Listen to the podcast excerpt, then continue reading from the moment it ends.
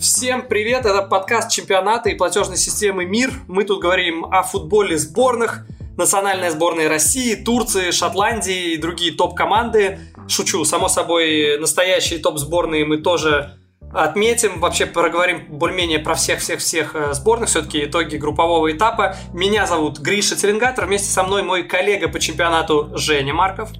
Гриш, привет. Я по-прежнему в Питере. Вчера ходил на матч сборной Польши под впечатлением от Роберта Левандовски и очень-очень хочу обсудить весь групповой этап с тобой и с нашим секретным гостем. Евро. Евро. Это когда Неймару точно не будет больно. Мы знаем все команды, которые сыграют в 1-8 финала чемпионата Европы. Ждем матчи, но лично я грущу, потому что уже не будет такого, что по три в матче в день ты знал свое расписание, что в 16.00, что в 19, что в 22. Естественно, по Москве. А пока давай перейдем к новостям. Что же случилось на Евро? Коротко, ясно и, как всегда, весело от Гриш Теленгатора. Ну, ты так анонсируешь, что у меня уже просто нет шансов не весело говорить. И ну, не смотри, от Гриша Роналду... Теленгатора. Да, да. У Роналду новый рекорд рекорды здесь, э, не то чтобы это сильно новое, у него постоянно э, каждый матч новые рекорды. Тут человек забил два мяча с пенальти, теперь у него 21 гол на Евро, это рекорд, учитывая все чемпионаты Европы, а еще у него 109 голов за сборную. Это повторение рекорда, который был э, у иранца Али Дайе, Дайеи да и... Ну, вот, а там вообще человек... фиксировали голы в, в Иране? Может быть, он там еще на каких-то турнирах забивал, на которых не да, было... Да, пол, пол, полулюбительский. Как у сборной да. России было товарищеский матч с Динамо, вот э, тут такое же. Э, идем дальше к новостям. Э, ну, такие, знаешь, явные тенденции этого Евро наметились. Пенальти очень тяжело реализовать, если тебя не зовут Криштиану Роналду. Автоголов какое-то адское количество, то есть 8. Предыдущий рекорд турнира, это всего турнира, а у нас только групповой этап закончился, э, был 3 автогола за турнир, сейчас уже 8. То есть мы видели, как 4 раза, да, или сколько, 5, побился рекорд э, чемпионатов Европы. Я даже сейчас посчитаю, когда 4, 5, 6 и 7 и 8. То есть 5 раз побился рекорд. Нет, подожди, 4, 5, 6, 7, 8. Да, 5 раз побили рекорд, и это еще только групповой этап. То есть каждый раз, каждый, чуть ли не каждый день побил, э, ну, бился рекорд по количеству автоголов. Жесть. Э, ну и постоянно еще как тенденция во всех, ну, во многих, по крайней мере, городах стали выбегать люди на поле, кто-то продвигает толерантность к ЛГБТ, кто-то призывает э, задуматься об окружающей среде, кто-то вообще рекламирует биткоины, а один мужик и вовсе на парашюте приземлился в Мюнхене. Э, ну и последнее, Марата превратился в Вернера, но как бы здесь мы, мне кажется, это еще обсудим с нашим гостем. Да, обсуждать будем много-много-много. Выпуск длинный, как вы могли заметить по его по полосочкам и по другим всяким показателям. Бегите по тайм-кодам, но мы советуем не бежать, потому что у нас много-много всего впереди, и очень важная и приятная напоминалочка для всех фанатов футбола о классных предложениях от платежной системы МИР, официального партнера сборной России по футболу. Например, вот в чем можно этот класс чем он может проявиться? Вы можете активно путешествовать по России и экономить, либо конкретно съездить в Питер на матч 1-4 финала, в котором сборной России, к сожалению, не будет. Он будет одновременно последним матчем в Петербурге. И можно получить кэшбэк 10% за оплату билетов карты МИР на сайте mir.ozon.travel в период с 3 июня по 15 июля 2021 года. То есть тут и евро попадает в Петербурге, и еще будет несколько дней, чтобы покататься.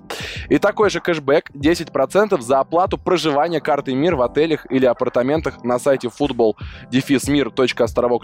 Ссылки мы все прикрепим. Просто перед оплатой не забудьте зарегистрировать вашу карту на сайте приветмир.ру. Путешествовать, как мы знаем, бывает накладно, но мы рассказали, как это сделать выгодно, особенно с миром, особенно во имя футбола. В общем, путешествуйте, получайте удовольствие, и мир будет обязательно нашим.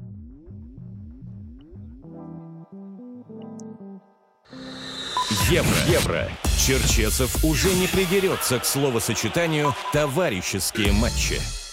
Ну, собственно, вот, вы ждали, вы просили, вот вам, пожалуйста, Кирилл Хаид. Привет, Кирилл. Привет. Мы тут будем обсуждать э, евро. Я думаю, как, э, как Жень, мы лучше сделаем? Мы пройдемся по группам? Да, давай пройдемся по, по группам, так будет проще и нам, и проще нашим слушателям, которые будут ориентироваться на тайм-коды. Если вы дослушали до этого места, вы наверняка знаете, что можно искать наши тайм-коды под видео и на всех других платформах. Давайте стартанем с группы А. Сборная Италии на первом месте, и не только очень играющая команда, но и команда, которая влюбляет. Э, очень красивую песню спели итальянцы, которая переводится как «Магическая ночь» в отеле апреле после победы над сборной Уэльса, кажется, настроение у этих ребят в самом порядке, и все, от кого я только этого не слышал, в сборной Италии влюбляет. Какой футбол, какой он не итальянский, много голов, не побед 1-0 тебе, не какой-то сухой игры в обороне. Кажется, что сборная Италии классическая вселилась в сборную Англии, а наоборот, итальянцы играют атлетично, быстро и резво. Что думаете по поводу первого места в группе и просто невероятной формы? 9 очков, 7 забитых мячей, ноль пропущенных, Форца Италия какая-то конкретная. Слушай, ну вообще ты прав словами, что они в себя влюбляют, ну потому что действительно для меня они не были в числе там трех фаворитов, но по ходу Евро, мне кажется, они ну примерно таковыми стали, ну мне кажется вообще для многих, потому что они действительно вот ну по игре смотрится прям хорошо, прям хорошо-хорошо. И единственное, я тебя поправлю, счет 1-0 у них, конечно, все-таки был, но после того, как они выигрывают дважды по 3-0, ну, не зазорно выиграть и 1-0, когда у тебя, в принципе, в целом все равно видно преимущество. Это там не то, что ты там отскочил, да, повезло 1-0, нет, вполне нормальные такие рабоче-крестьянские э, 1-0. Поэтому я с тобой соглашусь, Италия меня, лично меня влюбила и для меня стала одним из трех фаворитов. Но при этом группа-то не самая тяжелая. Уэльс уже не тот Уэльс из 2016-го. Швейцария более-менее разобранная, и Турция совсем разобранная. Может быть, это эффект э, соперников. Это бывает такое, как говорит мой тренер, когда придешь в спортзал, и он говорит, пожалуйста, не смотри на девушек в спортзале, потому что ты их оцениваешь, их физическую форму в контексте этого спортзала. То, как они выглядят в жизни, это совсем по-другому. Так, может быть, мы из сборной Италии оцениваем только внутри этого квартета, и на самом деле не такая уж это и магия. Кирилл, я думаю, здесь ты скорее, да. Думал, философский вопрос. Э, ну, смотри, 30 матчей без поражений, которые, ну, как бы, наверное, главное, главное какое-то статистическое достижение Манчини, это 30 матчей без поражений со средними соперниками. Там была в какой-то момент э, Голландия, я продолжаю Нидерланды называть Голландией как-то по привычке, а вот среди этих матчей. И на этом все. Все остальное это, в принципе, команды, которым Италия как бы проигрывать и не должна. Я не умоляю это достижение в том смысле, что если бы Италия не проигрывала средним командам, то она бы и на чемпионат мира попала. И это тоже нужно уметь да, как бы обыгрывать команды, которые ты по классу должен обыгрывать. Но а, действительно, каких-то прям топ-сборных противниках и не было. Поэтому я бы эту игру не проецировал на плей-офф, особенно на поздние стадии, где уже будут прям топовые сборные. Италия, Италию никто не проверяет на прочность. Италии, Италию никто не, топ, не прессинговал по-настоящему топово. Италии никто не пытался поставить средний блок, который не скатывается в автобус. То есть, ну, как бы команда замечательная по симпатичности, по стилю, по тому, насколько она превосходит наши ожидания в плане яркости, но это не то, что там сила и качество игры. Слушайте, я знаете, вот что хотел, вот даже для себя просто понять. Э, даже в перерыве по телевизору, э, не помню по какому каналу, была реклама я даже не помню чего, не суть. Суть в том, что описывали, что немцы играют там так, французы в стильный футбол, итальянцы в оборонительный. Наверняка вы тоже видели эту рекламу. Насколько это стереотип, потому что, ну, мы исторически, как бы оно вроде считается так, итальянцы про оборонительный футбол, э, но мы видим уже, и что и серия А меняется, и сборная Италии меняется. И когда она начала меняться? Вот здесь вот, э, я даже с не до конца следил. Это именно с него началось, да? Да, конечно. Ну нет, это, это Манчини хамелеон. Это же не то, что Манчини такой принципиальный парень, который идейный тренер, у него какая-то концепция позиционного футбола. Он просто пришел, ну, в состояние, вы помните, абсолютной руины, когда просто вот в, нации как бы вот траур, позор и так далее. И решил как-то оживить, то есть нужен был срочно какой-то эмоциональный заряд. Плюс он сделал то же, что он делает, в принципе, всегда во всех своих клубах. Он просто посмотрел, так, а кто у меня лучше всего играет? А сыграю-ка я э, в тот футбол, который э, удобнее всего самым крутым моим игрокам. А у этой Италии самая крутая не защита, что в принципе мы привыкли, да, а все-таки полузащита. Но он стал играть через полузащиту, очень прагматичное решение в духе Манчини. Э, раз уж мы говорим про группу А, э, все согласны, что Турция это самое главное разочарование этого евро. Соглашусь, потому что даже по первому матчу казалось, что команда более-менее интересная, не только внешняя. Я, в отличие от вас, все-таки, наверное, больше не, не про футбол, а, а про внешность, про эмоции тренеров, про игроков, про форму. В целом Турция выиграла, выглядела очень боевито, э, смотрелась стильно. Даже после первых пропущенных голов от, Ита- от Италии казалось, что это ну точно не команда, которая пропустит 3, 3 и, и 2 гола. То есть у них 7 пропущенных мячей, но слишком много и слишком э, катастрофично. И фамилии классные в этой сборной, но просто какая-то тотальная несклейка. Ни в одной линии ничего не получалось, хотя э, очень мне понравился вратарь, Гюнек, если я правильно произнес его фамилию, вот он э, очень пластичный, и казалось, что он, э, ой, прошу прощения, не Гюнок, а Сакир, он сыграл довольно-таки пластично, и если бы не он, счета могли бы быть гораздо-гораздо крупнее. Что думаете вы? Я, кстати, тебя поправлю. Действительно, там были счета чуть-чуть крупнее. Они пропустили не 3-2-2, а 3-2-3. Э, В общем, поэтому у них даже не 7, а 8 пропущенных мячей. Но да, вроде э, так сходу не вспомню, в чем можно винить Гюнёка. Блин, как, как ты это повтори? Гюнь, гюнь, гюнёк, Гюнёк. С... Не, не Гюнёк, Угурган Сакир. Гюнёк был а, в запасе, да. Все, поэтому... все, все, да. Ну, ну Гюнёк ну, звучит прикольнее. Согласен, как Женёк. Э, да, да. Гюнёк Горбунок. А, наверное, ну, не знаю, Турция а, а, а, классный такой хороший претендент на слабейшую команду турнира, но при этом там и Польша есть, так что не знаю, тут есть конкуренция. Ну ладно, Польша билась так, что у нее были шансы там в последнем матче, ну как Польша рубилась? Понимаешь, мы сейчас рубился. перейдем к группе Б, и я мне будет что сказать насчет слова бился и вообще как бы его эфемерности, эмоциональности и какой-то, не знаю, не нравится оно мне. Ну так давайте переходить к группе Б. Давайте. Кто же у нас там? О, сборная России у нас в группе Б. Как неожиданно. Э, можно я начну? У меня вот буквально короткая мысль. Я не знаю, мне кажется, с ней все должны соглашаться, но с ней вообще далеко не все соглашаются. Я считаю, что к сборной России не должно быть претензий. Ну вот, э, понятно, что там по игре было плохо, но по сути, по результату мы должны были обыгрывать финнов, мы обыграли мы слабее датчан и бельгийцев. Вот просто объективно по всем показателям мы слабее датчан. Ну, само собой, бельгийцев тоже. Поэтому проиграть им, э, я считаю, что это не то чтобы провал. Мне не симпатичен Черчесов, там, как человек скорее, да, э, но по результату я считаю, что это не провал. Ну, к сожалению, сыграли так, как, э, ну, как бы, как и планировалось, как и могли сыграть, то есть без, без всяких неожиданностей, то есть на том месте, на котором мы и должны. Поэтому все эти крики, что просто караул, как сборная могла не... А почему мы должны обыгрывать Данию? Я так и не понял. Жень, ты что Я думаешь? думал, что, короче, формулировки «футбол э, в России официально умер» не получится, но сейчас тоже получилось коротко. Гриш, полностью с тобой согласен. Э, как бы времена идут, фразы совершенно не стареют, обрастают только новыми смыслами. Наши ожидания — это действительно наши проблемы. Вот, э, казалось бы, да, сказано так давно, вроде бы фраза приелась, но все равно кто-то верил, и кто-то получил очень болезненный удар. А оказывается, если не верить, если относиться ко всему этому спокойней, а потом выдыхать и наслаждаться европейским футболом, все будет абсолютно нормально. Я просто сейчас кайфую от европейского футбола, когда нет сборной России, когда нет этих э, переживаний, это совершенно другие эмоции. А что касается ожидаемо, неожидаемо, мне тоже кажется ожидаемо, но в контексте сборной России у меня немножко другая эмоция, и Черчесова, к которому можно по-разному относиться, мне не нравится не то что уровень дискуссии, а направление дискуссии. У нас хотят убрать Черчесова и хотят нового тренера. Не хорошего, не плохого, не гибкого, не иностранного, не русского, а просто нового. Что такое хотеть нового тренера, во что бы то ни стало, показал нам ЦСКА с перестановкой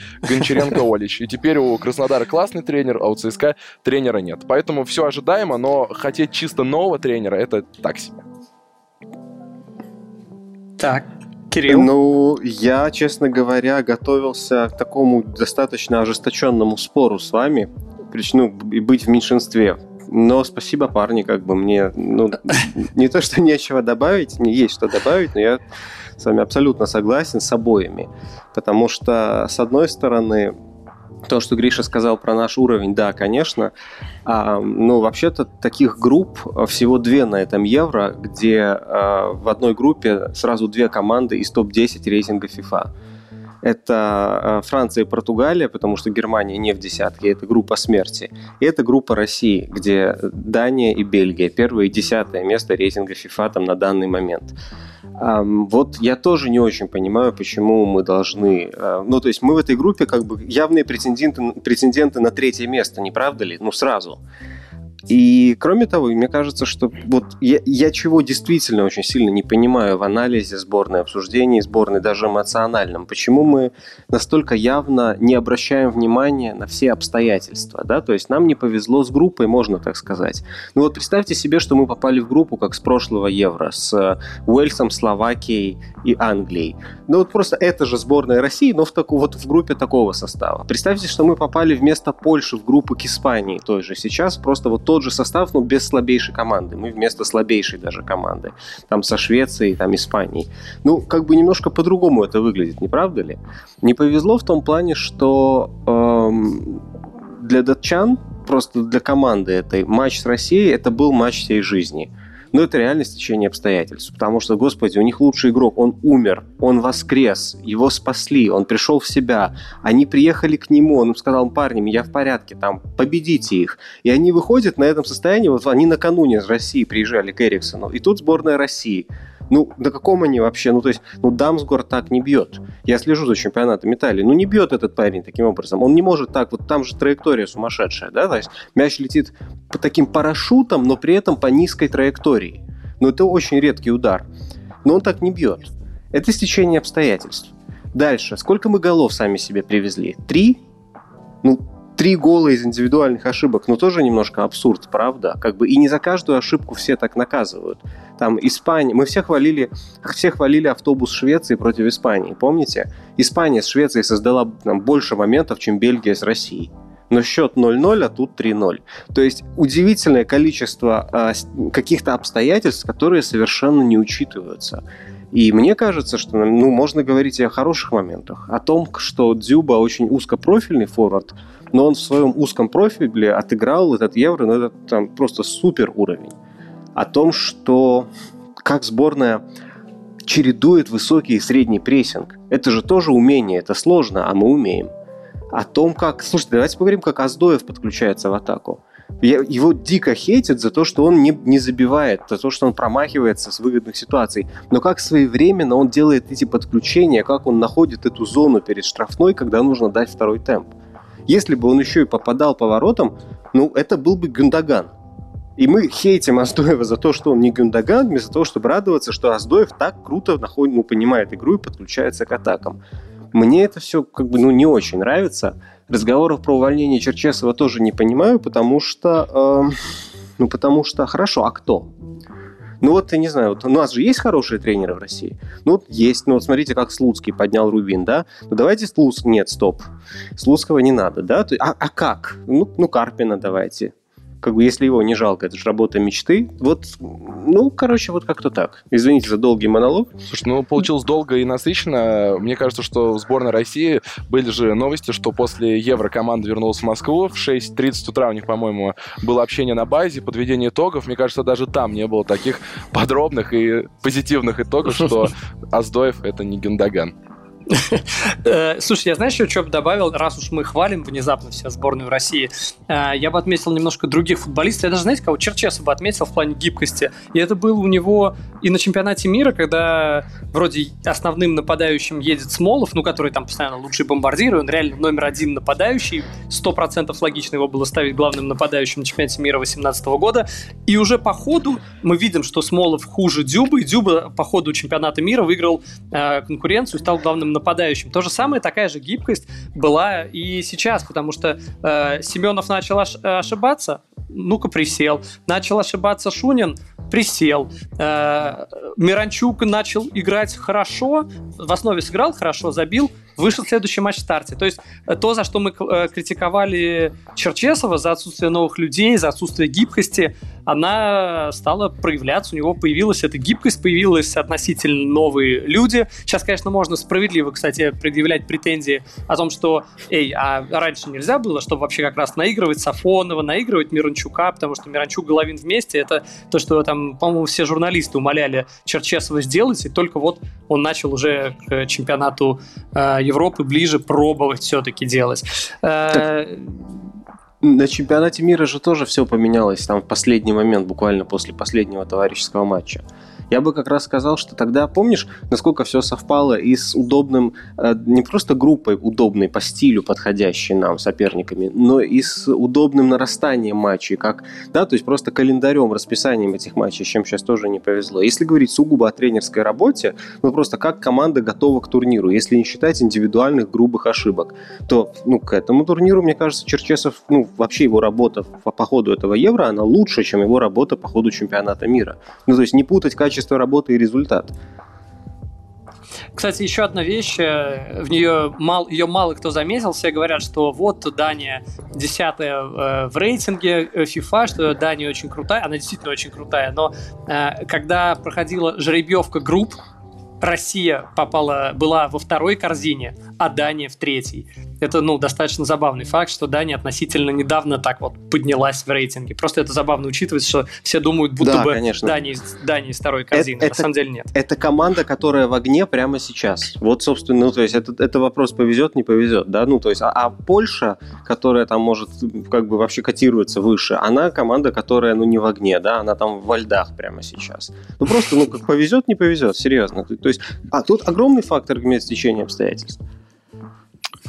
Господа так, футболисты, перед... у меня еще вопрос последний перед тем, как мы перейдем к следующей группе. Сафонов, Сафонов, Сафонов. Очень, я бы сказал, позитивная пресса у этого вратаря. У него ребенок родился во время чемпионата Европы. Сыграл с финнами неплохо. Его первые тренеры хорошие, такие душевные слова про него говорили. Вообще он парень неплохой. А мне кажется, что Матвей Сафонов провалил матч с Данией, он плохо стоял, несмотря на все старания, два мяча он точно пропустил вратарских, э, очень непонятно поднимал руки, в общем, волейбольничал, и это как-то осталось незамеченным. Что думаете, или все это защита, а Сафонов герой нации? Слушай, ты серьезно считаешь, что первый гол вратарский? Я считаю, что третий гол, ну то есть все голы, кроме имени гола имени Романа Зобнина, особенно третий, четвертый, это голы Сафонова. Первый не совсем, третий точно, четвертый тоже ближний угол, как он от Челси пропускал в Лиге Чемпионов. Ну, в общем, там, где надо было тащить, он не тащил и придумывал себе какие-то выкрутасы руками. Мне не понравился Матвей Сафонов в сборной России.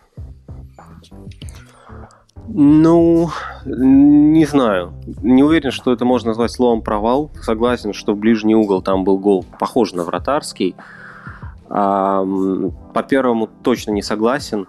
По дальнему, когда дико сильно мяч полетел через несколько, ну, через не совсем толпу, но там как бы был закрыт вратарь, тоже не совсем согласен.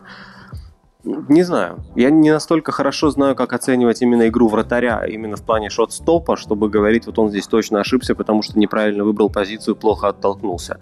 Мне показалось, что, скажем так, э, все, все, все удары такого рода, они достаточно куражные, они достаточно на мастерстве были нанесены, чтобы винить тут вратаря.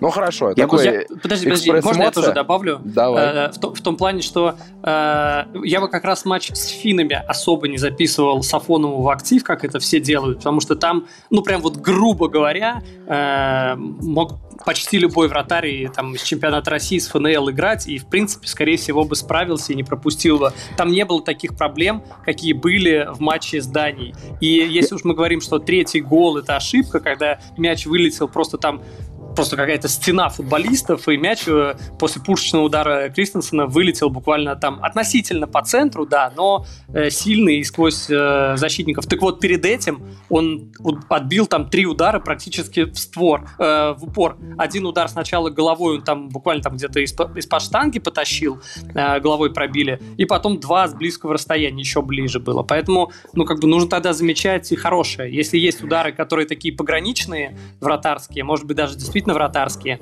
то перед этим нужно сказать, что он и спасал, потому что если у тебя кучу ударов в створ, э, в отличие от матча с финами, то понятно, что где-то ты будешь выручать, а где-то ты не будешь выручать. Это, ну, это естественная ситуация.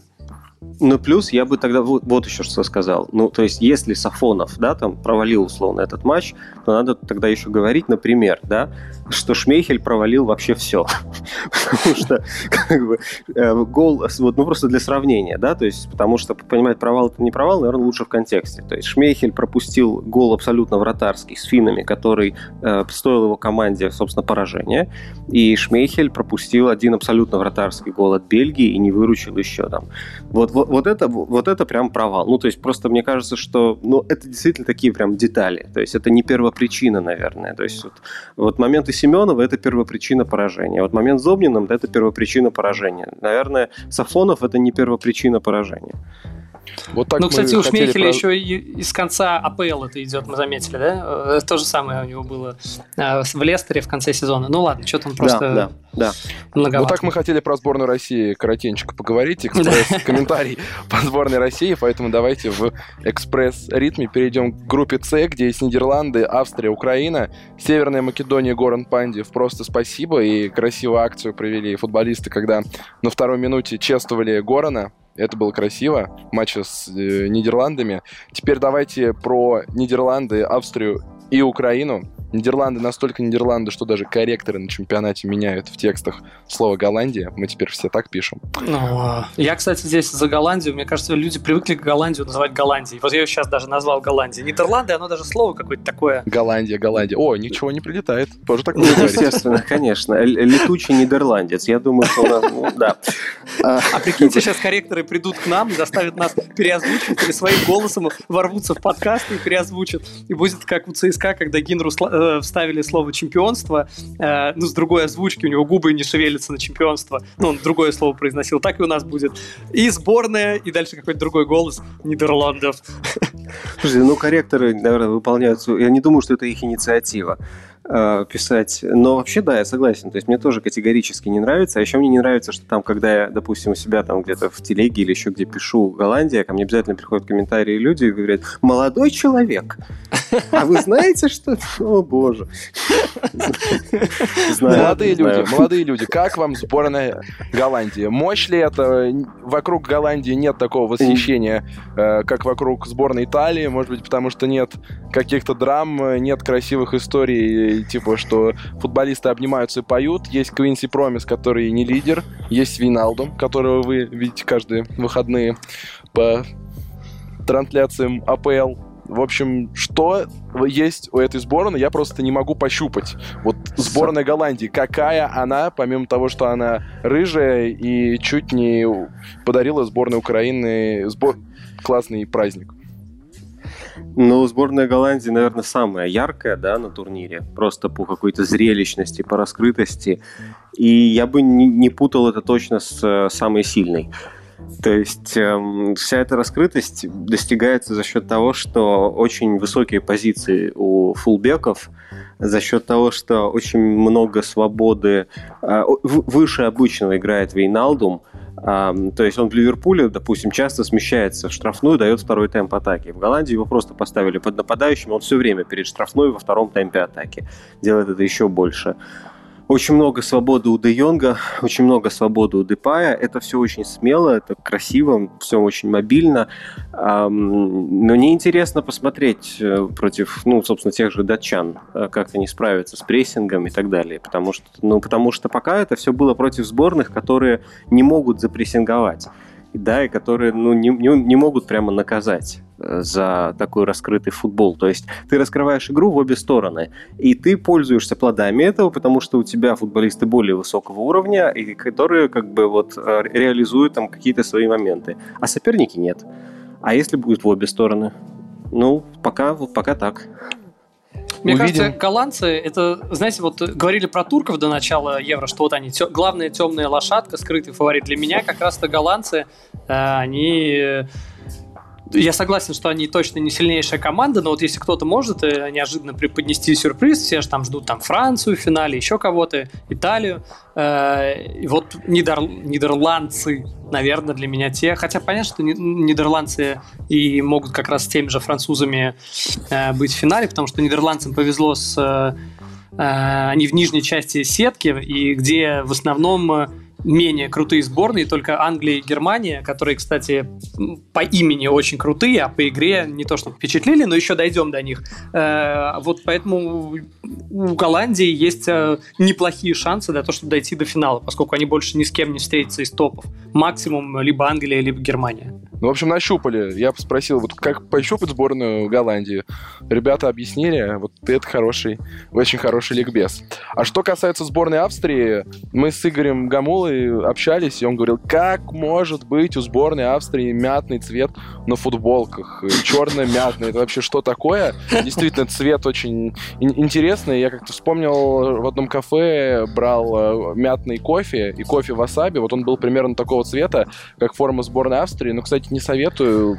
К сожалению, были выброшенные деньги, было невкусно. Э, кофе васаби даже звучит невкусно. Ну да, ну то есть он такой острый, ну то есть как кофе со специями, вообще специи куда угодно добавляют. Например, э, в Латинской Америке, особенно в Мексике, они любят пиво со специями, мичелада называется. В Москве даже можно попробовать э, такое соленое перченое, э, перченое пиво. Вот э, сборная Австрии, какие вкусы э, у вас скажем скорее, так. Скорее это мятный кофе, чем перченое пиво.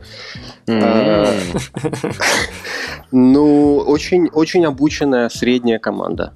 Э, очень, ну, реально невысокий уровень игроков. Ну, то есть в той же Украине есть более скилловые игроки.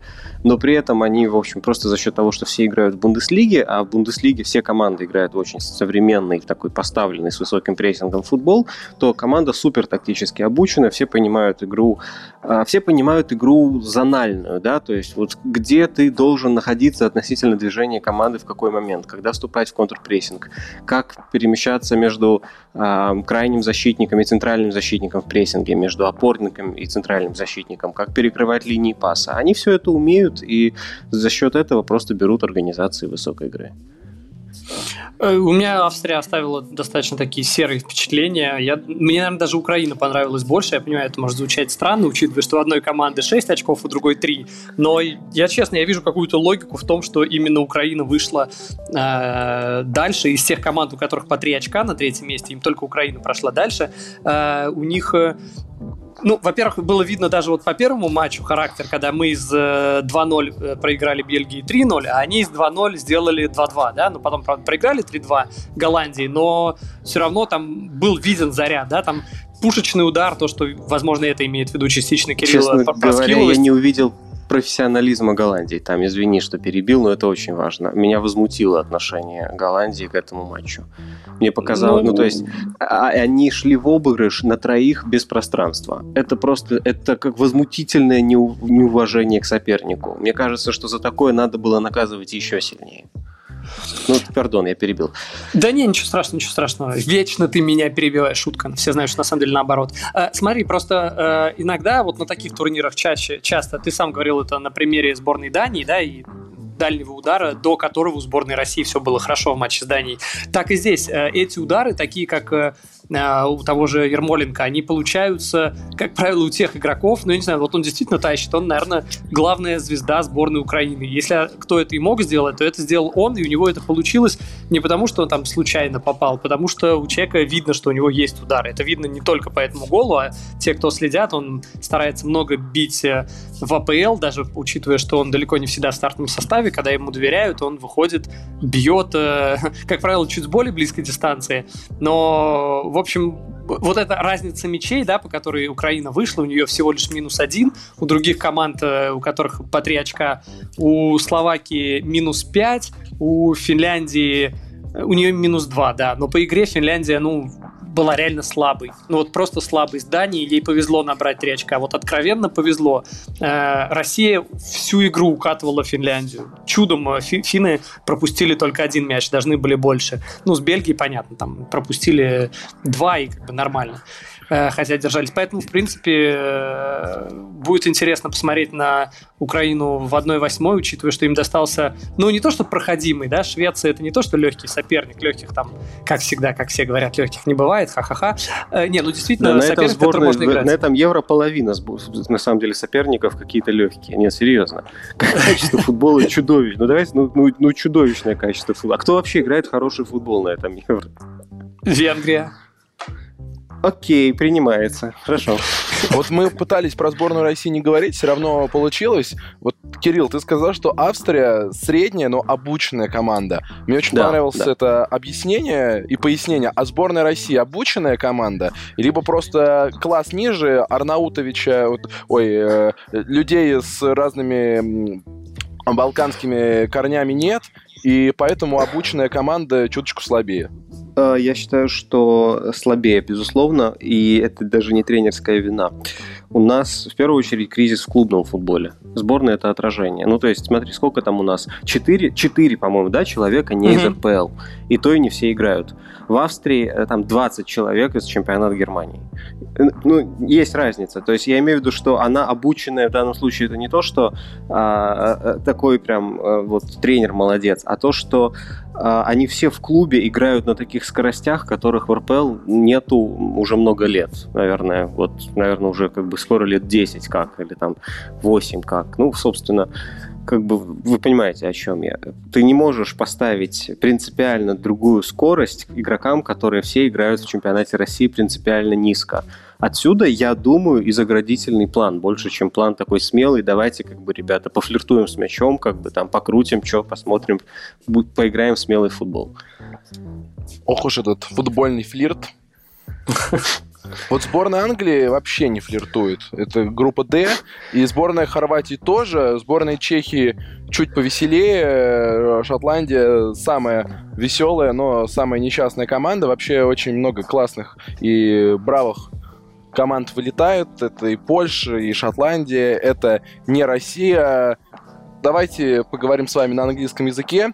Потому что сейчас английский язык, английский футбол — это символ какой-то скуки. Мы уже в Европодкасте с Гришей обсуждали эту команду. Говорили, что Гриша сказал, что это как сидеть перед э, белой стеной и вглядываться в нее и не видеть ничего. Было пару веселых моментов вроде как в матче с Чехией, но, по-моему, Англия это по-прежнему такая белая стена, и чем раньше их выбросят с этого евро, тем будет лучше. И как, самое главное, как с такими яркими футболистами, звездами АПЛ можно показывать такой РПЛ уровень зрелищности.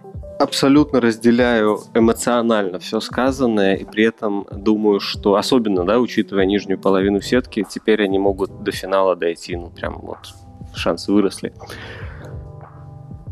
Ну, там колоссальный запас прочности.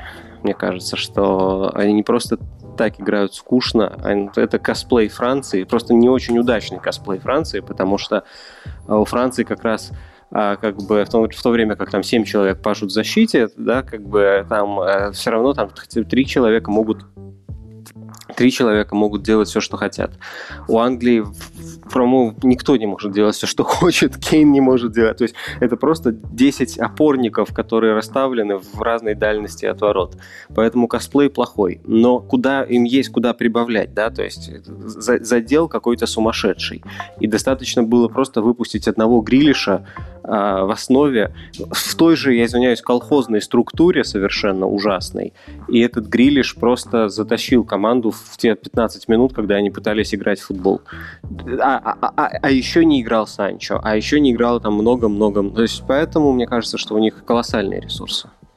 Слушай, я не соглашусь. Мне не кажется, что у них есть запас прочности. Как раз вот у Франции, мне кажется, он есть. А здесь они- такое ощущение наоборот, что они думают, что у них есть запас прочности, как будто бы он есть, а на самом деле вот они смотрят вот в этот мешочек за спиной, а запас прочности это как бы и что, и кто он, где он. Они... Да вот Грилиш вышел просто, навесил, попал в голову Стерлингу. Это, наверное, самый низкий футболист чемпионата Европы. А он ему навесил так, что ему даже прыгать не пришлось. Просто из ничего. Ну, я Потому что Англия это такая супер Астон Вилла. Да, как бы он, он просто чувствует себя как дома. Как бы все просто стоят, смотрят, я все сделаю.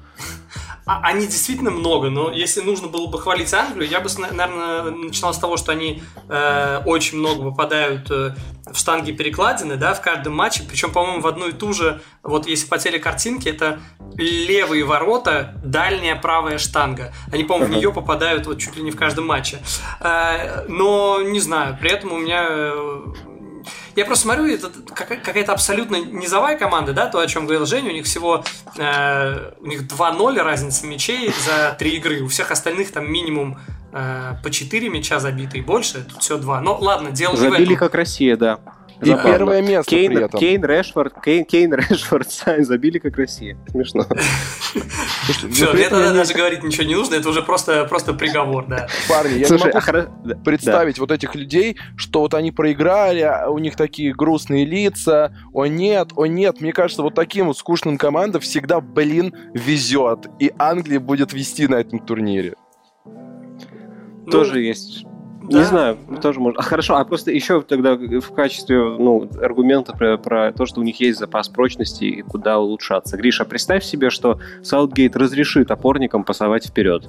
Да они не, только ну, Кирилл, защитниками ну, это уже ну, а какая-то вдруг? фантастика, ну прекрати. Нет, Ну, ну, а Давай мы все-таки да? в реальность, с реальностью будем. В реальности у них Ну- другие плюсовые аргументы. То, что они проводят практически весь турнир дома, да, я так понимаю, что они э, из всех матчей, если они дойдут до финала, то они только четвертьфинал проведут на выезде, да. Э, они его проведут в Риме, видимо. Все, все остальные матчи у них будут домашними, если они дойдут до финала. Это раз, их плюс. Ну, наверное, второй то, что... Ну, я не знаю, вот этот запас прочности очень-очень-очень эфемерное, что И- честно. Окей. Вот Окей. помимо того, что мы говорим про грустную сборную, вот я смотрю на линию обороны, которая играла с Чехией, там Волкер, Магуайр и Стоунс. Про каждого знаю ровно минимум одну дикую историю. Как Магуайр э, тусовался с английскими туристами на морях и чуть не сел в тюрьму, как В Волкер Греции, да. в- в- как Волкер только, только сказал, что сидим дома, никакого, э, никаких контактов, соцдистанции, как э, заказал э, в тот же вечер себе девушек легкого поведения. И Стоунс, э, вот я не знаю, подтвердите или опровергните, помните, вот была история, что от него ушла девушка, он хотел ее вернуть тем, что набил ее лицо себе на руку, это до сих пор с ним живет. Татуировка это. Я не знаю эту историю. Да, честно. я тоже. Я знал первые две истории, третью не Ну, в общем, знал. такие истории, и это сборная Англии, вот она должна куролесить так, точнее, я ей желаю куролесить так, как э, на, на поле, на поле, как Магуайр это делает в Греции. Что думаете по поводу сборной Хорватии? Тоже вяло, хотя есть приятные новости. Никола Влашич забил, и в целом матч с э, Шотландией был не такой уж пресный, как э, пре- предыдущие матчи. Э, как дела у тренера Златка Далича, и что это вообще происходит с Хорватией? Нам нужно забыть 2018 год. Это перестройка, это пропуск э, Евро именно в 2020 году. Команда перегорела, перестроилась, или мы просто слишком много ждем от хорватов? Ну, я думаю, что это не перестройка, а просто закат великого поколения, потому что у этой команды я лично не вижу никакого запаса прочности, она очень хрупкая. И э, у нее есть достаточно удобный сценарий игры, когда она владеет мячом, ее не особо прессингуют, а ей не нужно атаковать. И она так медленно, скучно владеет мячом, и соперник может сам ошибиться, там в какой-то момент выдернется в прессинге, они там на классе что-то забьют благодаря классному пасу. А все остальные какие-то варианты им не очень удобны. Они плохо играют под высоким прессингом, они пл- плохо продвигают мяч в позиционных атаках, они плохо играют в позиционной защите. Им куча всего неудобно. Ну, собственно, вот все то, как бы, что говорят в адрес сборной России, да, это вот как бы, что это команда, у которой удобен один сценарий игры, по сути. И вот хорватам тоже удобен один сценарий игры, по сути. Э, Знаете, что интересно? Один сценарий игры, где они владеют мячом, ты сказал, да? Просто да, здесь... это что, такое что... оборонительное владение. Да. да, здесь что забавно, я просто человек простой, открываю одну восьмую и вижу, что команда Хорватии, которая любит владеть мячом, она будет играть против сборной Испании. И получается очень смешно. Да, мы про Испанию еще не говорили, но как бы вообще мне кажется, что Испанию очень незаслуженно критиковали. То есть, как бы просто надо отделять отдельно человека Марату от отдельно всей остальной сборной. Да, дойдем еще до Испании. Но просто мы же понимаем, что в 1-8 они вряд ли будут владеть мячом хорваты. Ну, просто да, нет, не будут, конечно. Нет, э, это будет автобус, но просто у них защита тоже уже не та, что в 2018 году. Просто как Испания, понимаешь, ну, как, как, как, как это будет упираться не в то, насколько Хорватия там э, та же, что в 18 или нет, а в то, насколько плохой день будет у форварда сборной Испании. Вот и все. То есть, как бы, перспективы хорватов на Евро зависят, мне кажется, в первую очередь сугубо от этого. С какой ноги встанет там Марена. Хм. Э, я бы отметил, что еще просто для понимания, там э, очень-очень интересные отношения идут между «Зенитом» и ЦСКА в плане Влашича. Они его э, уже давно «Зенит» хочет переманить Влашича, и это не слухи. Там действительно велись переговоры раньше, и они возобновились этим летом. И мы понимаем, что каждое удачное действие на чемпионате Европы, это просто лишний миллион для ЦСКА, если этот трансфер состоится. Поэтому здесь действительно интересно наблюдать за Влашичем, когда он все-таки появляется на поле.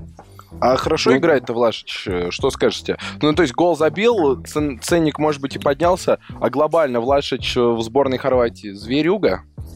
А там нету структуры какой-то, поэтому, ну, просто он как бы, он, он, он вот в эпизодах, вот он может что-то, как вся, собственно, Хорватия, вот, он может что-то показать в эпизодах. Но мне кажется, что тот же «Зенит» все-таки какая-то выстроена, хотя нет, не знаю, не знаю, честно, я не могу себе представить его в «Зените», потому что я, я же не очень слежу просто там за нашими клубами. А я тебе коротко опишу, «Зенит» — это навесы Ракитского на Дзюбу, диагональки через все поле, и все говорят, критикуют «Зенит», что им не хватает игры низом в центре поля, и и вот в этом плане Влашич выглядит логичной а, альтернативой. Черчесов тренер «Зенита», я понял.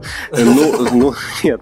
Хорошо, не, ну, да, конечно, нужен плеймейкер тогда. Влашич, который будет обострять видно же, что обостряет. В этом плане цель. он добавил просто по ходу турнира, если он поначалу там первые два матча просто выходил на замену во втором тайме, то вот с хорватами он уже вышел в основе, и, конечно, когда ты выходишь в основе, ему проще себя проявлять, и он забил. Ну и тут еще соперник был более подходящий, как Слушай, с точки зрения скаутинга, Евро или чемпионат мира, это же вообще категорически, ну, какая неправильная вещь.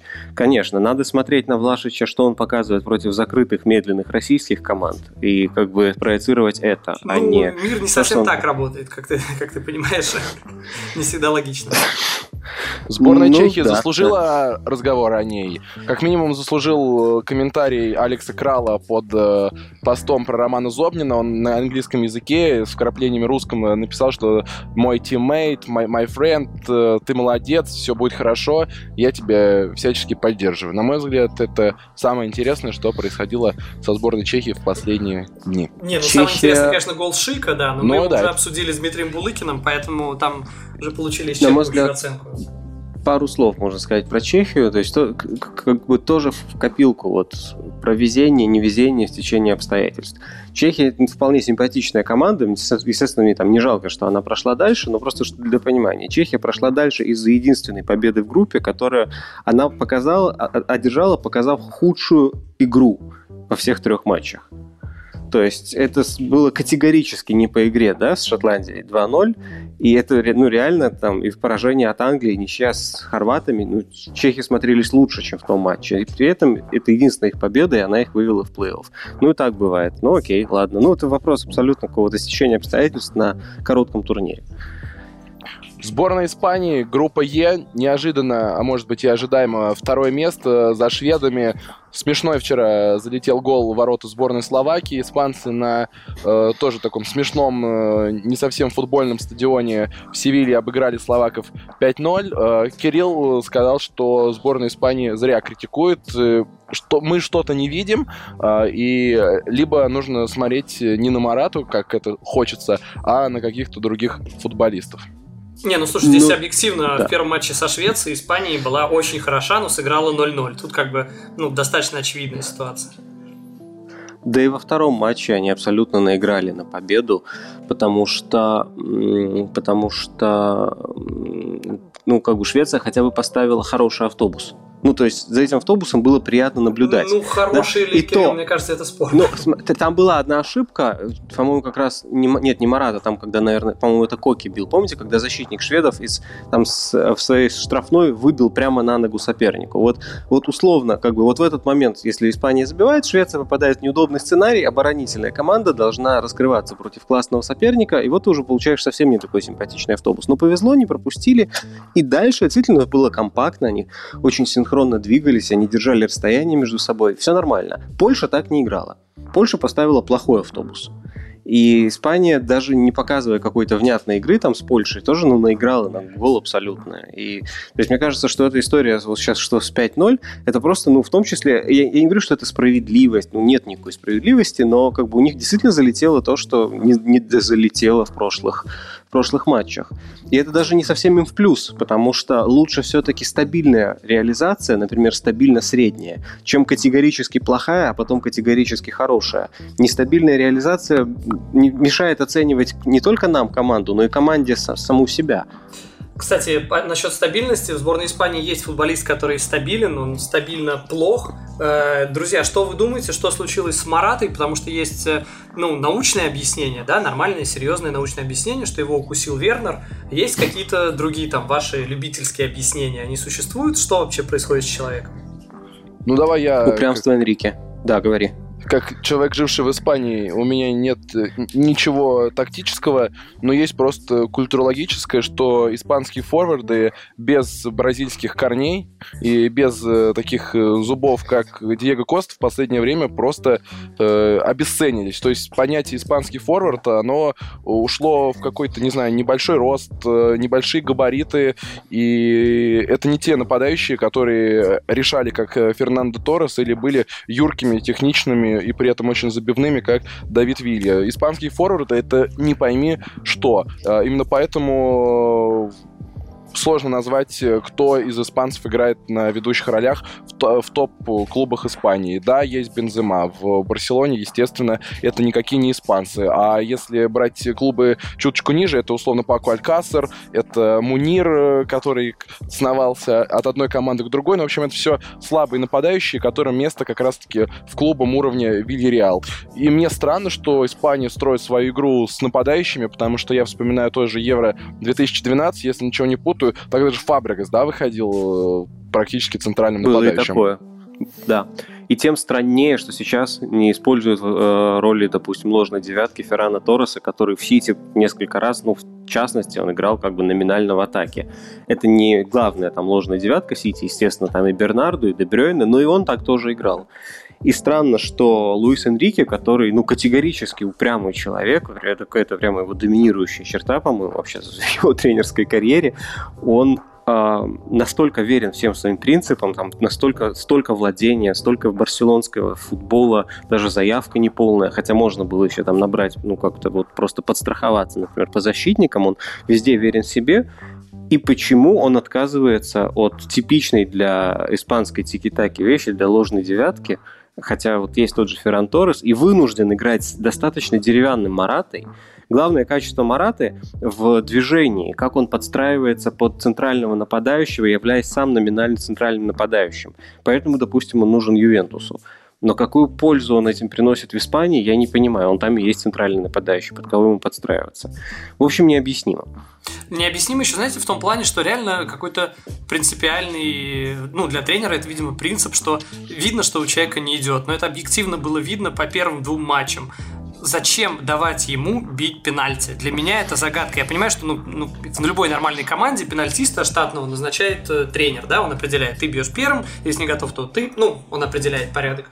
Э, не про серию пенальти речь, а вообще даже про игру. Как, э, или это не он решил, что должен быть, может, там парни сами по ходу игры, ну, решили. Испания кажется, не забила 5 последних пенальти подряд. Да, да, да, это же просто, ну, какая-то же... Ты не забил 4 пенальти, кому бы дать пятый пенальти пробить? О, наверное, Марати, отличный так, Марена же тоже не забил до этого. То есть я так понимаю, что у них, видимо, идет чередование. пока кто-то не забьет. Вот они будут чередоваться. Хотя, на мой взгляд, это неправильно, потому что Морено все-таки промазал пенальти, ну, там, вратарь, да? Нет, штанга была. Один раз, а так-то он вообще пенальтист нормальный. Поэтому мне кажется, что можно было. Ну, опять же, я надеюсь, что не это определит там, судьбу сборной Испании, потому что команда вернулась к своему стилю достаточно мощно, контролирует соперников достаточно хорошо, моменты создает достаточно регулярно и ну, просто зависит от слишком нестабильной реализации. То есть для меня скорее эта команда, от которой я ничего не ждал перед началом турнира, она стала приятным сюрпризом. Ну, посмотрим, насколько приятным она будет дальше. С той же, ну, все будет смотреть на реализацию, потому что, опять же, вот для нее это, мне кажется, более важно, чем для любой другой сборной. Конечно. Потому что моменты она создает э, постабильнее многих, но реализация, да, э, как у Брайтона. Э, как вам э, Польша? Я, причем, знаете, что самое смешное? Я поймал себя на мысли, что из-за вот четыре команды в группе Е, и, и вот из оставшихся после Испании хочется говорить почему-то лично мне о Польше, потому что, ну, не знаю, я смотрел этот матч, э, последний их матч на Евро, как, как Левандовский бился, если поначалу говорили, а где Левандовский, а что он, что он ничего не делает, Тут он берет, э, забивает, прям вот э, ломится максимально. Вот этот гениальный момент, когда человек попадает, Левадовский, человек, которому пол момента нужно, чтобы забить 10 голов, дважды за секунду попадает в перекладину, такой вау. Типа, и все равно еще потом берет и кладет парочку мячей. Прям сильно, сильно. Сильно. Ну, такой, вчера... Вот такой человек бы Испании подошел бы, не помешал. Я, Но он, я вчера был на стадионе и полностью разделяю, Гриш, то, что ты говоришь. Э, Левандовский именно что лев, но очень интеллигентный лев.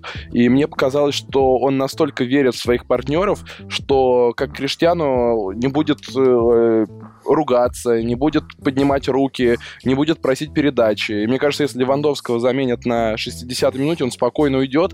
Ну, то есть какой-то невероятный, невероятный интеллигент от футбола, но когда нужно психануть, он может психануть. И эти его голы, эти его перекладины, это было просто какое-то львиное э, метание внутри клетки, и после поражения он не упал, никуда не ушел. Это просто какой-то человек-робот, но очень очеловечный робот. В общем, я вчера в него влюбился, многие российские болельщики влюбились в Левандовский, аплодировали ему стоя, и как бы знаем, что отношения не самые простые на, может быть, каком-то таком бытовом и культурном уровне, уровне у России и Польши, но как ожесточенно болели за Польшу, это было видеть очень и очень приятно, но выступали слезы. Лично у меня от того, что ты стараешься, ты делаешь, ты пытаешься в одиночку вытащить свою сборную, а у тебя не получается, у тебя, правда, слабоватые партнеры, и как минимум нет Якова Блащаковски. И тут же еще нужно понимать, что у него, скорее всего, это последний евро в его карьере, вполне возможно, ему 32 года. Ну, то есть, может быть, он еще на следующем сыграет, а может быть и нет. Ну, неоднозначно. Еще даже непонятно, будет ли на следующем Польша, хотя скорее будет, наверное. Ну, посмотрим. Я побуду немножко роботом, если вы не против, на фоне ваших Давай. эмоций, потому что я люблю Левандовского, конечно, и матч, ну, как бы он лично провел прекрасный, но абсолютно мертвая команда, на мой взгляд, наряду с Турция явно худшая на чемпионате, и, ну, то есть, ну, вылетела, и ладно. Я ждал более роботной речи от тебя, если честно. Ну нет, ну что, а что, какая роботная речь? Ну, ну знаю, там просто ужасно. с паузами. Ладно, извините, все, закончил. Так, переходим э, к последней группе. Да.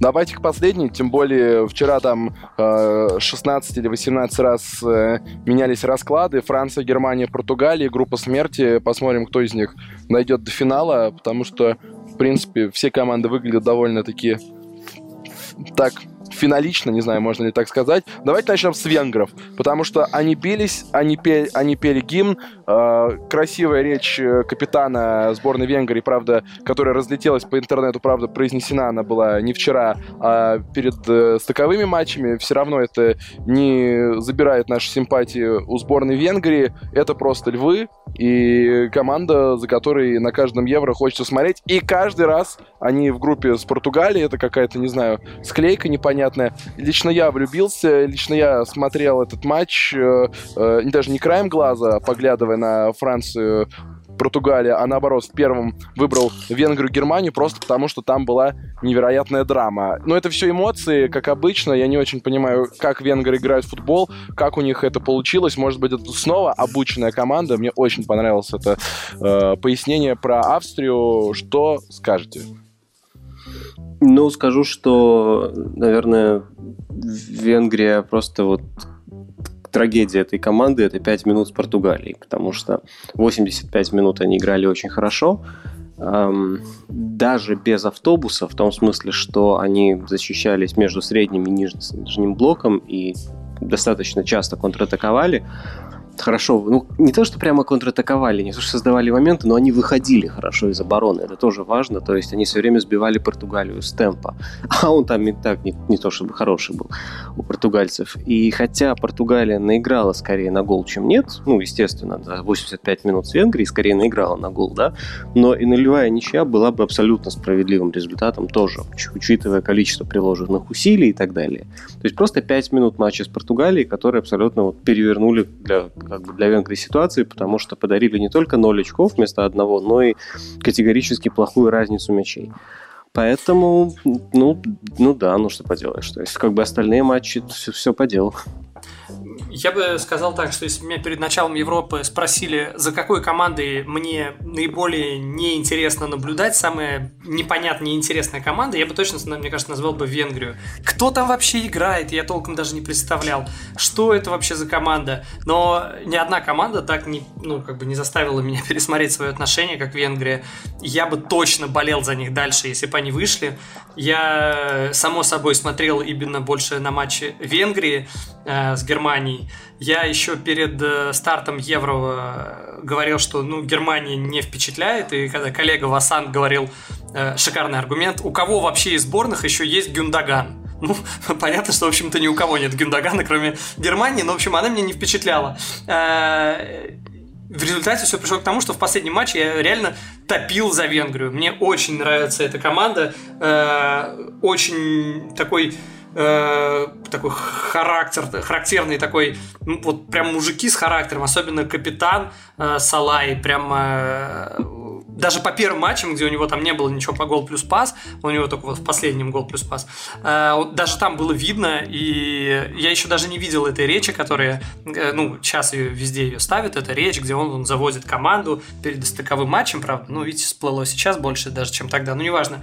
Э, дико понравилась команда, дико заряженная, э, и вот тот случай, когда у тебя нет уровня соперников – но ты им не уступаешь. Это просто восхитительно. И вот как я писал, в любой другой бы группе, я уверен, Венгрия бы вышла. Ну вот просто засуньте Венгрию вот в любую другую группу, посмотрите, ну где мы считаем сильная группа, ну я не знаю, любую другую. Я думаю, что они бы там вышли. Мне, мне очень понравилась Венгрия, очень-очень-очень жаль, что они не прошли дальше. Mm, да, особенно на фоне такой Германии. Да, да потому что дважды вести в счете по ходу матча, и они с легкостью достаточно забили. Потом, да, не терпели, да, не тянули время, но когда они пропустили и буквально через полторы минутки снова забили, это вообще было восхитительно. Если бы они, конечно, это удержали, это, это был бы шедевр. Ну, а Германия, мне кажется, знаете, уже такое ощущение, что команда, ну, без тренера. Я не знаю, насколько это хорошая практика, когда вся команда понимает, что вот этот человек на скамейке запасных, все, его в любом случае там через месяц или меньше уже не будет. Ну, как бы... Ну, нет, нет. Тренер там, конечно же, есть. Например, а, выпустить Сане в стартовом составе. Это, блин, только, ну, вот это, во-первых, вот для этого нужен тренер, а во-вторых, по-моему, только поздний Лев. Вот это решение прям типичный поздний Лев. Давайте Санна я выпущу. Хороший а, парень подожди, же в огне, да? Кирилл, Кирилл, объясни. Не все понимают, я вот не до конца понимаю, что ты имеешь в виду. Ну, Сане выходил на замену там в предыдущих матчах, брал мяч и утыкался с ним в соперника. Все. Я вообще больше ничего не помню от него. Ну, а еще у Сане терял мяч. гениальная татуировка на спине. Знаете, что у него там вытатуировано? Нет. Нет. Де- там... Знаю, знаю. Девушка Стоунса. Нет, почти. Там вытатуирован Лерой Сане. Серьезно? Да, вся спина. Вся спина. Слушай, ну как-то странно, почему он себя преуменьшил? Он должен был себя вытатуировать по всему телу. а только на спине. Вот локоть на локте, лицо на лице, ну, можно же как бы... Прям как песня Шарлотта «Щека на щеку». Да-да-да. В общем, я не совсем понимаю. Мне кажется, что у Лева есть какие-то, ну, решения, то есть вот мы там будем так меняться местами, у нас должна быть мобильная тройка атаки, у нас должно быть высокие подключения фулбеков, и ему как-то вот складывается впечатление вообще плевать на соперника. То есть вот у него есть эти идеи, и он их рандомным образом применяет на матче. Если идеи ложатся на слабость соперника, ну как, например, на португальскую слабость, потому что Португалия очень узко защищается, и у нее все-таки очень атакующие вингеры, то тогда будет разрыв. А если не ложиться на э, слабость соперника, ну так тем хуже для Германии, не менять же что-то. Вот мне какой-то матч-менеджмент кажется абсолютно рандомным. Э, по Франции тоже нужно сказать. Э, все называли эту команду, их букмекеры, и многие мои знакомые коллеги говорили Франция, Франция, Франция, главный фаворит, главный фаворит. Но э, и по составу мы понимаем, откуда такие мысли. Действительно, по составу Франция, ну, действительно кажется главным фаворитом. Потому что количество звезд, топ-игроков там просто, ну, зашкаливает. Они реально топ-топ игроки. Но ты смотришь и как бы не понимаешь, за счет чего. Вот этот Мбаппе, который как бы одновременно восхитительный футболист, одновременно бегает так, что он проигрывает 5 метров э, э, и ну, нагоняет эти 5 метров защитника и становится все равно первым на мяче, хотя проигрывал защитнику 5 метров с сумасшедшей скоростью. Ну вот, э, я не помню, у кого это читал, что зачем ставить комбинационный позиционный футбол, если можно просто играть забросиками на Мбаппе. Это, кстати, не ты писал, Кирилл? Не совсем. Нет, вряд ли, я не совсем так думаю. Да, ну, в принципе, я разделяю эту точку зрения. Действительно, ну, у нас есть Мбаппе, мы можем на него навешивать, э, ну, не навешивать, а забрасывать на него. Навешивать, это как мы узнали на дна Стерлинга. Э, забрасывать на него, в зону закидывать, и вот он убежит. И он действительно убегает. Но, правда, реализация тоже э, неоднозначная. Но... А подожди, а тебя сборная Франции на групповом этапе чемпионата мира в России убеждала, что это будущий чемпион? Ты помнишь, что они забили три, три гола? Один с игры, один с пенальти, один автогол. Ну, есть... Я понимаю, да. Если пример предыдущего, предыдущего чемпионата Европы, где португальцы вообще в группе даже ни разу не выиграли. Э, ну, в результате выиграли весь чемпионат Европы в 16 году. Контролируют. Мне кажется, что как бы в таком вот в таком турнире все решает, ну как, как следует из последних да, турниров крупных, а запас, эм, запас прочности а, то есть оборонительный контроль топ-команды. Насколько у тебя хорошие игроки раз, и насколько ты заставляешь этих хороших игроков э, играть скучно ради контроля. Это делают Франция, Португалия, Англия. Слушай, а нельзя ли просто включить ну, как бы свою мощь, которая у тебя есть, и громить соперника и выигрывать 4-2? Ну, типа, это чем-то хуже? Эм, ну, думаю, да. То есть, ну, если бы они это... играли в свою мощь, я уверен, что из трех матчей они бы два точно выиграли с крупным счетом. А, за, зато они не дают шансов. Даже случайных практически. Нет, на самом деле это так должно быть в теории. Мне как раз Франция категорически не впечатляет но не впечатляет не в атаке, а в защите. То есть я, я в общем-то, ждал, что это будет чудовищное уныние какое-то в атаке, просто больно смотреть. Но при этом я думал, что в защите это тоже будет, ну, вообще ничего. А они допускают выходы и какая-то недисциплинированная игра, ну, как, допустим, Кунде, ну, мне кажется, что, ну, допустим, если бы вот Семенов так выставил руку, мы бы сказали, блин, ну, что ж так, ну, понятно, ну, как бы чемпион из чемпионата России приехал, а тут это там главный, самый распиаренный молодой защитник мира, за ним все топы охотятся. Ну, куда ты руку тянешь? Опусти руку, что, что происходит вообще? Странная какая-то, недисциплинированная, недостаточно дисциплинированная команда для той душнильской, дисциплинированной Франции, которую я ожидал. То есть группа смерти, на самом деле, группа смерти только по вывеске, а на самом деле не самый качественный футбол показывают команды, правильно понимаю? Ну да, да, это группа смерти от скуки и разочарования. А, скорее. Хотя, опять же, ну, Пакба, в общем, пока тащит абсолютно. Пакба сумасшедший просто играет. Тоже неожиданно. Амбапе может просто, ну, как бы он забьет, сделает дубль в четвертьфинале в плей-офф, и все забудут, что он промахивался в группе. Еще надо, наверное, сказать про команду Роналду, сборной Роналду. Я предлагаю это так называть, э, потому что Еще если были какие-то сомнения, что через кого будет игра, вот там вот все-таки есть э, Бруно Фернандеш, э, чуть не сказал Бруно Да, да, Бруно. Фернандеш. А, да, Бруно. Ты кто такой вообще? Пошел вот, Бруно Фернандеш. Нам не нужна игра низом. Возможно, один из лучших игроков АПЛ прямо сейчас, ну, в топ-3 железно, мне кажется. Опять пас низом отдал. Так, на скамейку.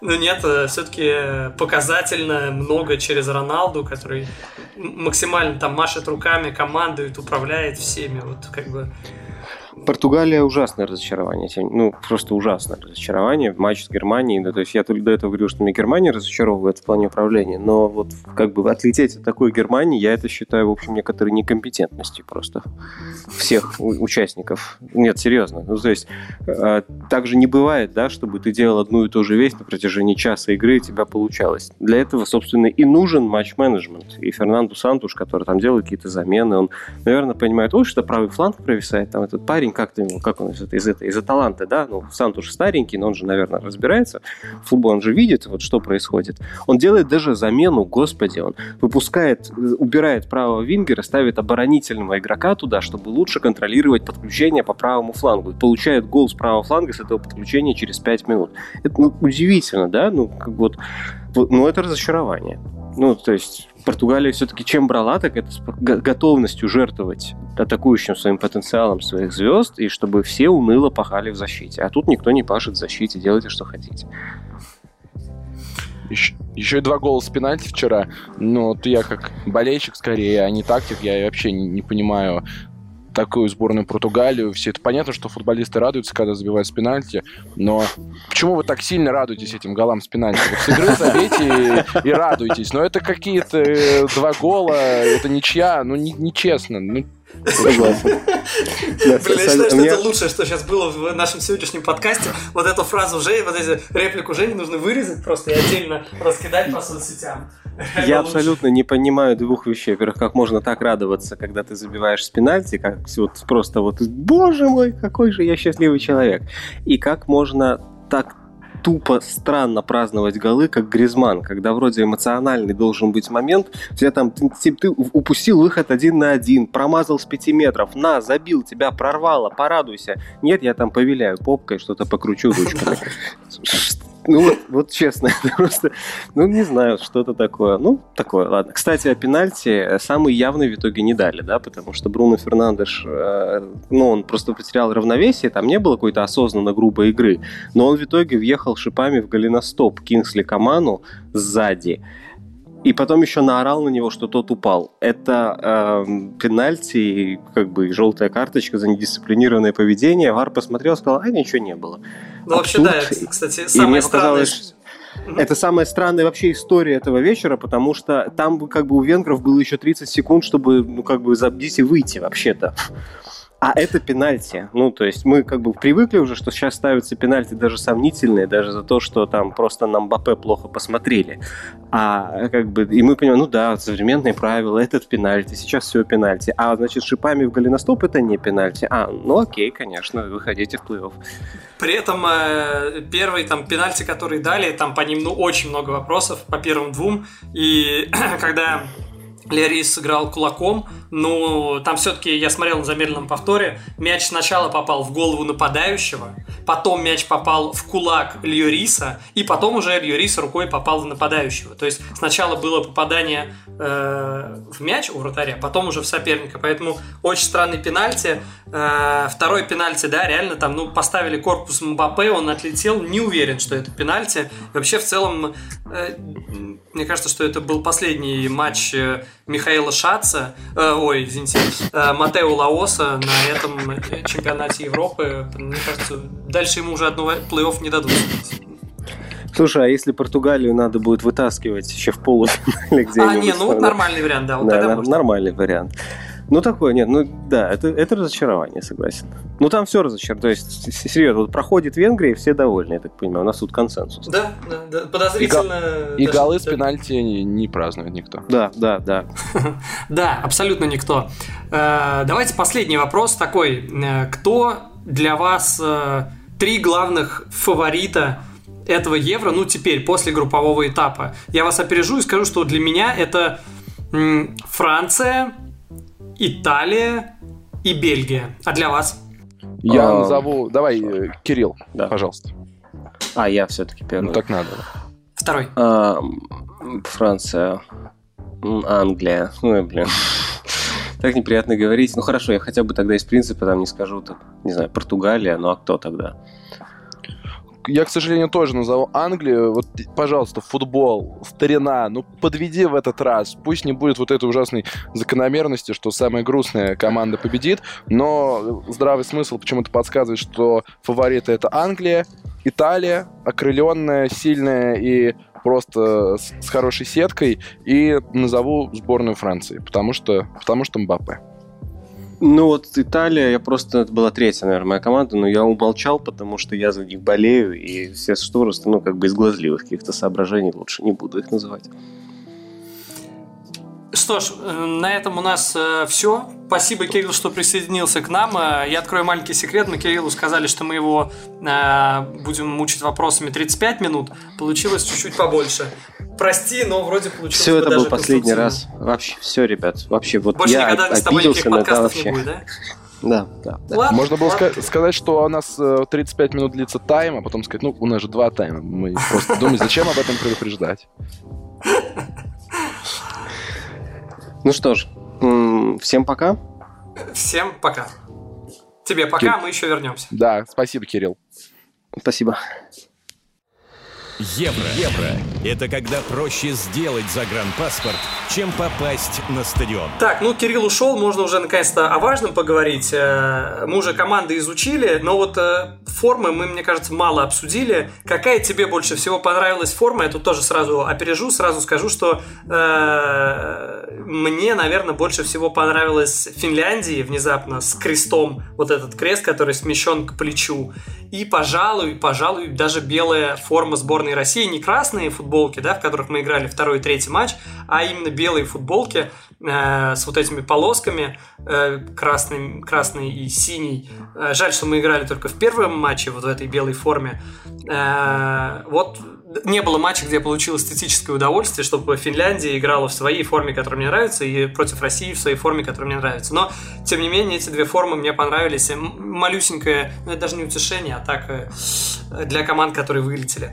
Тебе кто из форм понравился? Какие да, формы фи- понравились? фи- финны прямо рыцари. Я почему-то не обращал внимания на этот крест, думал, крест и крест, а сейчас такое что-то крестоносское получается. Мне очень понравилась белая форма сборной России с флагом, прекрасно. Во-первых, ношу ее практически каждый день. Она хорошо смотрится, мне кажется, не только с шортами, но и с брюками, а это ее большое, большое преимущество. Отметил бы черную форму сборной Германии, стильно, Эмблема тоже вроде темная, но все равно выделяется, приятная на ощупь, э, смотрится красиво как и на мужчинах, так и на девушках, поэтому рекомендую эту форму, если вдруг хотите кого-то порадовать. И отмечу сборную Португалии, она приучила нас одно время, что она бордовая, такая твердые цвета, такие глухие, а здесь очень яркий красный цвет, он и Роналду интересно подходит, поэтому за цвет отправляется уважение в сборную Португалии.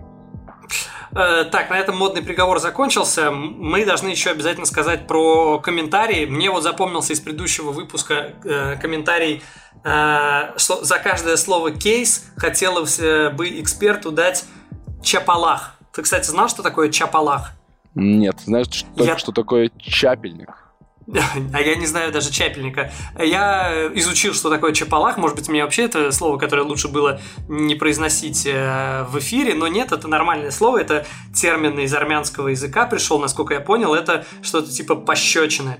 Э, В общем, э, действительно, я даже понимаю, о чем говорит человек. Слово кейс стало встречаться по крайней мере мне, так часто, что уже немножко стало раздражать. То есть поначалу казалось, ну да, отлично, понятное, смысл, нормальное слово, э, но сейчас уже действительно много. Есть ли у тебя слова, которые раздражают? Те слушатели, которые э, слушают подкаст про АПЛ, который мы ведем с Кириллом, уже два года отвели два чемпионата, знают, что э, особое отношение у меня к штампам, да, и мы там вчера, когда думали, э, какой сделать... э, э, заголовок live а, у нас ну, идет live эфир, и у нас по ходу матча было понимание, что вот э, Украина, судя по всему, проходит. Я такой, главное, давайте не будем писать, что Украина одной ногой э, в одной восьмой финала, что, ну, типа, штампы все-таки в нашей журналистской среде это скорее фубяка.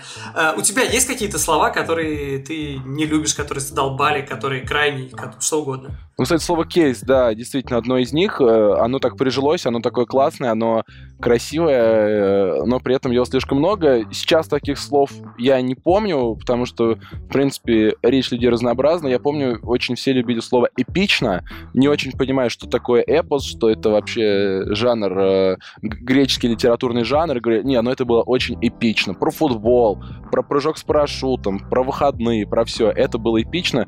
Прям бесило, потому что этого было слишком много, но вы обязательно пишите в комментариях, во-первых, что вас раздражает, что нравится, и просто то, что нам обсудить э, в следующем выпуск выпуске, мы обязательно это обсудим, будь то Чапалах, будь то Чепельгаш. Знаешь, что это такое? Нет, что это? Это лепешки с сыром на Кавказе. Они называются по-разному. Где-то чуду, где-то чепелгаш.